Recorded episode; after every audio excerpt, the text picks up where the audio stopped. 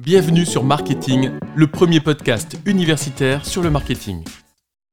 Est-ce que vous pourriez nous parler de votre rôle en tant que chef de groupe? Tout à fait. Euh, moi, je me vois comme un chef d'orchestre, vraiment. Je, mon rôle, c'est de coordonner, c'est d'orchestrer les différentes marques sur les catégories dont je suis responsable pour qu'elles soient euh, le plus efficace, donc ça veut dire qu'elles se vendent bien, mais qu'elles soient aussi cohérentes les unes par rapport aux autres dans euh, leurs euh, propositions euh, d'innovation et de produits. Donc moi, je m'occupe vraiment du marketing développement, donc c'est vraiment tout ce qui est nouveaux produits, concepts, euh, donc très en amont. C'est un métier extrêmement stimulant puisque ça me permet d'être en contact avec un nombre de services très important dans l'entreprise. Donc le sourcing, si je dis que je veux lancer un gel douche avec euh, de la vanille, ben, je vais m'adresser au sourcing pour dire je veux euh, une vanille bio qui vient de Madagascar, qui soit équitable, voilà.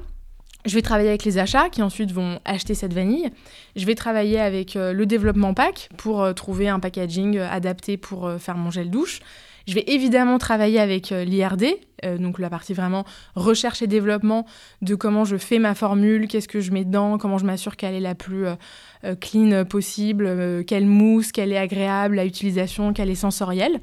Je vais travailler aussi avec le marketing opérationnel. Donc vraiment, c'est le, maillon juste avant le, lancement et, en magasin.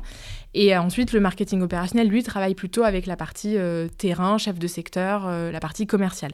Donc euh, voilà, moi, mon rôle, c'est de mettre en musique ces différents services d'être un peu le chef de la partition, essayant de, que tous ces gens travaillent de manière harmonieuse pour lancer le produit dans les meilleures conditions possibles.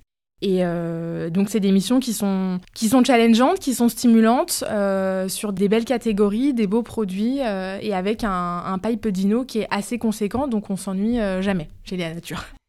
Alors, je vais rebondir, puisque vous parlez de travail très en amont sur les innovations. L'année prochaine sont les 30 ans du groupe Léa Nature.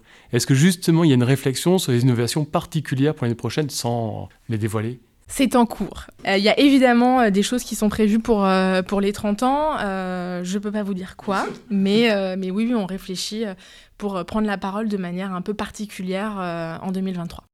On a hâte de voir ce que c'est. Et du coup, vous managez quatre personnes. donc nous, on aimerait savoir comment vous managez ces personnes et comment vous, enfin, quels sont les types de missions que vous allez déléguer à ces personnes-là.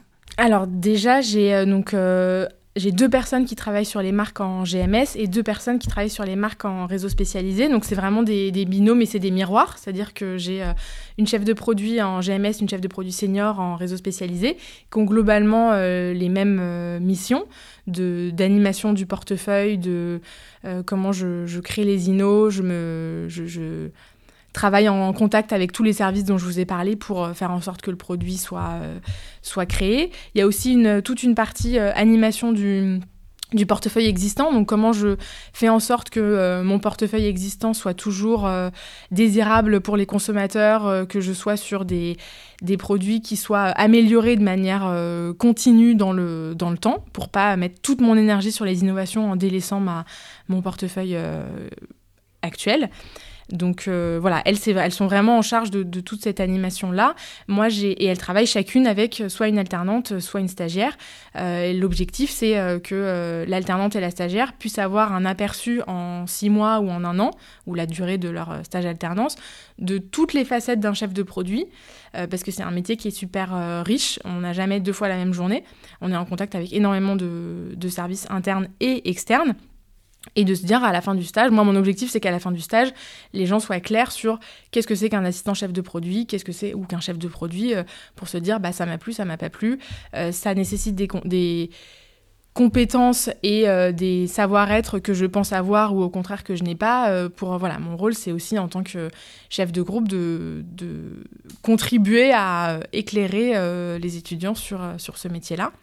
Et moi, en tant que chef de groupe, j'ai un gros travail de, lien, voilà, de coordination, de faire en sorte que tout le monde collabore en, bonne intelligence, euh, parce qu'on a des projets qui sont euh, extrêmement nombreux et donc euh, parfois il y a des de la priorisation à faire. Donc ça, c'est aussi voilà mon rôle de m'élever un peu au-dessus de, la mêlée, de me dire bah là il y en a il y en a trois en même temps, il faut qu'on priorise ça ou ça.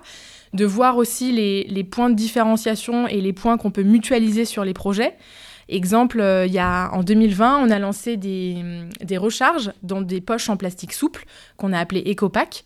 Et donc, euh, c'était un projet qu'on trouvait hyper intéressant parce qu'on allait être les premiers sur le marché à lancer ces recharges en plastique recyclable. En fait, ça existe déjà, euh, nos concurrents annexes en ont, mais elles ne sont pas rechargeables parce qu'elles sont faites en plusieurs couches de plastique différents. Et l'innovation Léa, nature, c'était de dire je lance des recharges, mais j'ai que des couches du même plastique. Donc en fait, ce travail sur le packaging, je l'ai fait moi, mais il m'a servi à la fois pour Sobio et à la fois pour Natessence. Donc c'était aussi mon rôle de se dire, bah, ce truc-là, il ne faut pas qu'on le lance uniquement sur Sobio, il faut que ça puisse bénéficier à aussi d'autres marques qui euh, ont un intérêt pour l'éco-conception. Euh, c'est pas réservé à une seule marque euh, du groupe. Donc j'essaye de trouver des points de de similarités, mais aussi des points de différence. Euh, je peux pas lancer un gel douche à, la vanille sur Sobio et un gel douche à la vanille sur la Tessence la même année. Il faut que j'arrive à trouver des, parfums différents, des actifs différents pour contribuer toujours à, bien distinguer nos, nos marques. Voilà, et c'est hyper intéressant. Merci pour votre écoute. Pour nous aider, pensez à vous abonner et à nous laisser 5 étoiles. À très vite